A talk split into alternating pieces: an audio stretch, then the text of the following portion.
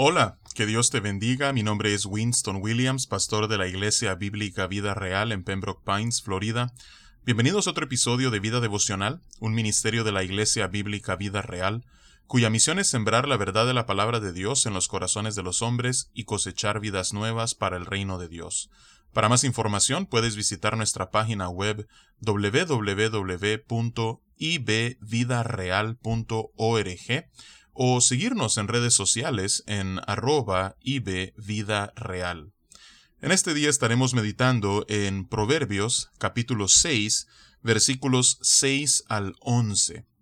En esta porción de la escritura, Salomón nos anima a dejar la pereza de lado y ser activos, proactivos e intencionales en nuestra labor si queremos gozar de sus frutos nos da un ejemplo sumamente eh, impresionante que encontramos en la naturaleza de un insecto muy pequeño, pero que a la vez de quien podemos aprender mucho.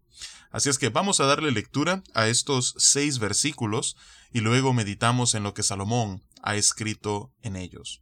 Dice la palabra de Dios, Ve a la hormiga, oh perezoso, mira sus caminos y sé sabio la cual no teniendo capitán, ni gobernador, ni señor, prepara en el verano su comida, y recoge en el tiempo de la siega su mantenimiento.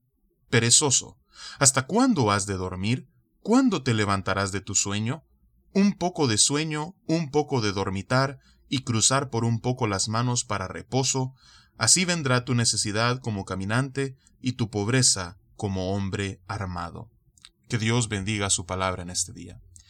Vemos nosotros que en este pasaje Salomón nos está llamando a ser diligentes, a ser trabajadores, a ser proactivos en lo que es las labores en las que nos encontramos y a lo que Dios nos ha llamado a hacer con nuestras manos.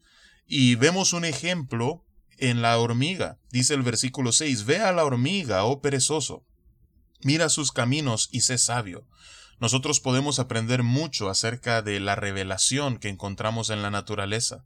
Ah, vemos nosotros en el caso de las hormigas como ellas, a pesar de su tamaño tan pequeño, tienen una gran fortaleza física, pero utilizan esa fortaleza física para ser trabajadoras, para ser ah, proactivas y asegurarse de que hacen todo lo que les corresponde para hacer provisiones para el presente e inclusive para el futuro.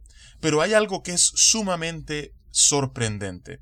Dice el versículo 7 que aunque no tienen capitán, ni gobernador, ni señor, preparan en el verano su comida y recogen en el tiempo de la siega su mantenimiento. Ellas se preparan en el tiempo en, en los cuales se puede trabajar para que cuando vengan las temporadas en, los, en las cuales no podrán hacerlo, tengan siempre lo suficiente para poder atravesar esas temporadas hasta que vuelva nuevamente el momento en el que podrán continuar eh, produciendo o recogiendo su provisión vemos también algo muy importante, y eso es de que no tienen una jerarquía como la tenemos los seres humanos, no tienen capitán, no tienen gobernador, no tienen señor.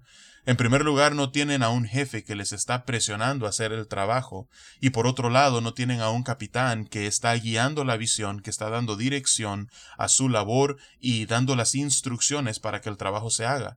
Pero a pesar de que no tienen ni capitán, que pueda guiar la visión y dar un sentido de dirección, y que no tienen a un Señor que está encima de ellas, diciéndoles que trabajen y por tanto obligándolas a hacerlo, aun así ellas voluntariamente, conscientes de su responsabilidad y de la necesidad que tienen de trabajar, ellas hacen todo lo que le corresponde para que puedan entonces tener su sustento. Así es que qué gran ejemplo vemos nosotros de iniciativa, de trabajo duro, de esfuerzo, de sacrificio, de entrega de dirección, ah, de lo que es ser una persona eh, en este caso, un insecto laborioso ah, y cómo nosotros podemos aprender a ser personas ah, que somos laboriosas y que somos dedicadas al trabajo. Y es a la luz del ejemplo que encontramos en las hormigas, entonces, que Salomón procede a reprender a ese perezoso a quien está animando a que siga su ejemplo. Le dice en el versículo 9, perezoso, ¿hasta cuándo has de dormir? ¿Hasta cuándo estarás acostado en un sofá o en una cama haciendo nada, simplemente teniendo sueños muy bonitos, pero muy poca acción para poder verlos materializados, llenos de planes, pero sin ningún proceso concreto que conlleve a la acción para poder ver esos planes realizados. ¿Hasta cuándo estarás durmiendo y simplemente soñando? Dice el versículo 9, ¿cuándo te levantarás de ese sueño? ¿Cuándo te levantarás de ese letargo? Dice el versículo 10, un poco de sueño, un poco de dormitar y cruzar por un poco las manos para reposo, así vendrá tu necesidad como caminante y tu pobreza como hombre armado. Hay una ley que encontramos en Gálatas 6, pero en realidad está a lo largo de todas las escrituras. Y eso es que lo que nosotros sembramos, eso es lo que nosotros segaremos. Si nosotros estamos sembrando iniciativa, trabajo, esfuerzo, dedicación, entonces lo que nosotros segaremos es nuestro sustento, provisión y lo que se necesita para poder subsistir.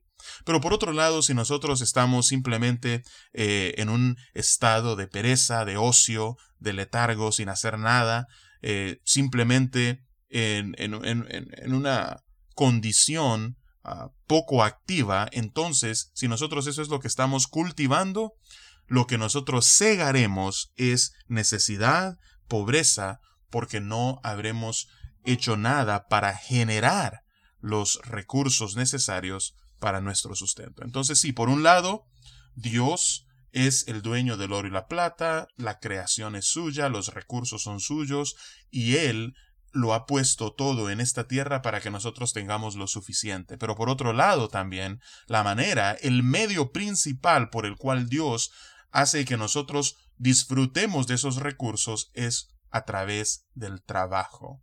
Y Dios nos ha llamado a ser eh, diligentes en nuestras labores. Ahora, hay algunos que ven el trabajo como una de las consecuencias de la caída y leen mal Génesis 3 y ven cuando Dios le dice a Adán que él cultivaría la tierra con el sudor de su frente y ésta le produciría espinas y cardos, como que si el trabajo en alguna manera ha venido a ser una consecuencia del pecado humano, pero eso eh, es una distorsión de la verdad porque en el capítulo 2 claramente dice la palabra de Dios que Él colocó a Adán y Eva en el huerto para que lo labraran.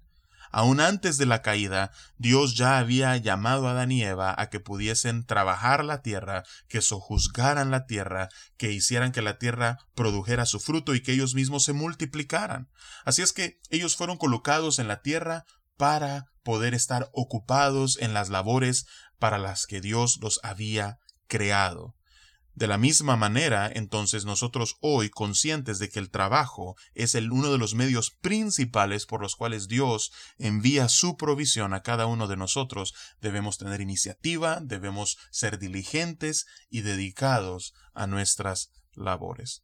Así es que esa es la exhortación que encontramos en Proverbios capítulo 6, versículos 6 al 11, que al igual que la hormiga nosotros también podamos ser diligentes y dedicados en nuestro trabajo. Esa es la exhortación con la que me despido de ti en este día.